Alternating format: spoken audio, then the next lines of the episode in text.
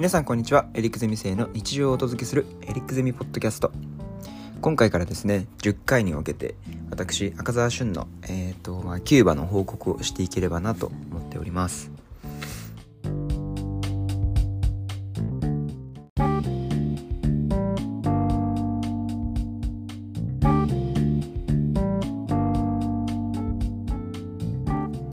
まあ、まずそもそも何でキューバに行ったかみたいな話をちょっとできればなと思うんですけれどもまあ理由は大きく2つありましてで1つは、えっとまあ、まず端的に申し上げますとあのエリックゼミのアドバイザーであるあの OVER ALLs の赤澤さん、まあ、ご存知の方もいるかなと思うんですけれどもその方と赤澤さんと一度エリックゼミのあれは何だったかな？なんかの集まりの後に、えっと、飲みに行ったんですよね。みんなで。で、それで、その時に、結局僕は何時ぐらいまで、結構夜中の遅くまでいたんですよね、赤澤さんと一緒に。それでいろいろまあ2軒目とか行く中で、まあいろいろお話ししてって、で、その時に赤澤さんが、まあそのね僕の今こういうことに興味ありますみたいなそういう話をした時にそれならあのじゃあ君キューバとか面白いんじゃないみたいな話をしてくださってでそれでこう初めてこうキューバっていう場所をこうちょっとこう注目するようになったんですよね。まあ、それが一個大きな理由ですね。やっぱあの時に岡澤さんにキューバどうって言われてなかったら絶対行ってなかっただろうなって思うんですけれどもそう。やっぱ大きな理由それ1個ですね。でまあねとはいえその赤澤さんもいきなりねあのー、学生にキューバどうみたいな話には、まあ、当然ならないと思うんですよ。でなんでじゃあその僕にそれを勧めたかというとそれには1個また理由がありまして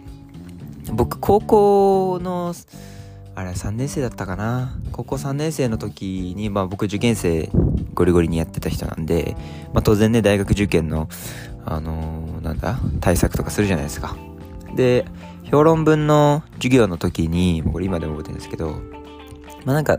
どこの大学か忘れちゃったけどどっかの過去問を解いてる時に評論文であのー、消費と浪費の違いについてこうまあ、評論してる文があって、まあ、簡単に言うと、みんな現代社会生きてて消費とか浪費ってちゃんと考えたことないでしょ。ちゃんと考えないとダメだよ、みたいな、そういう評論文だったんですけれども、僕的にはその切り口がすごいこう斬新で面白くて、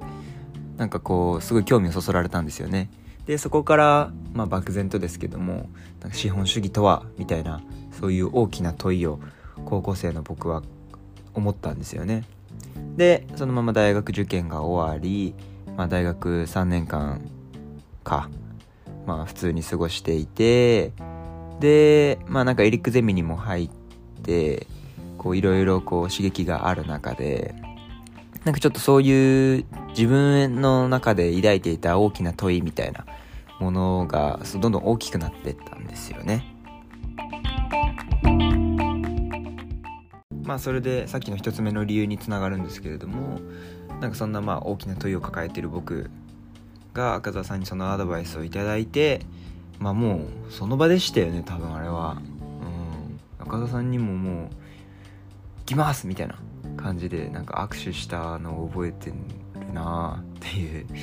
それでなんだろうな。もう行く気になってたのでもう気づいたらいろいろこう行くための準備をしててでまあ結局1年後ぐらいかにはちょうど1年後だったですね。ほとんど。そうちょうど1年後にあのキューバの空港着いてあのタクシー乗って宿に向かってる時がなんかあの時すごい今で思うと忘れられない瞬間だったというかあの排気ガス臭い感じ？なんかまあキューバ行った方分かると思うんですけれどもなんかあの瞬間にうわーなんか夢とまでは言わないけどなんか願ってたものって本当に強く願うと叶うんだなっていうのはすごい実感した瞬間でもありましたね。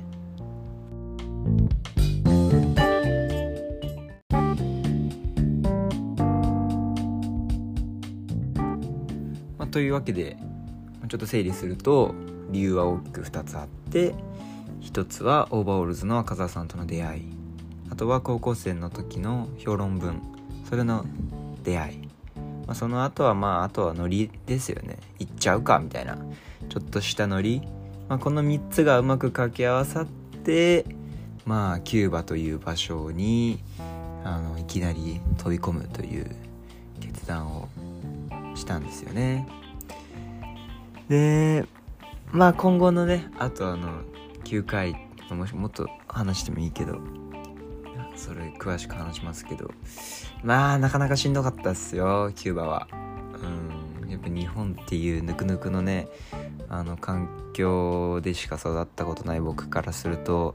キューバっていう土地はすごいギャップがやっぱすごく広くてで、まあ、生活するのもね結構僕的には最初は結構きつくてでそうだなあキューバ結構しんどかったよっていう。まあそんなね模様を残りの回で話していければなと思います。はい。じゃあ今日はまず第1回でしたけどね聞いていただきありがとうございました。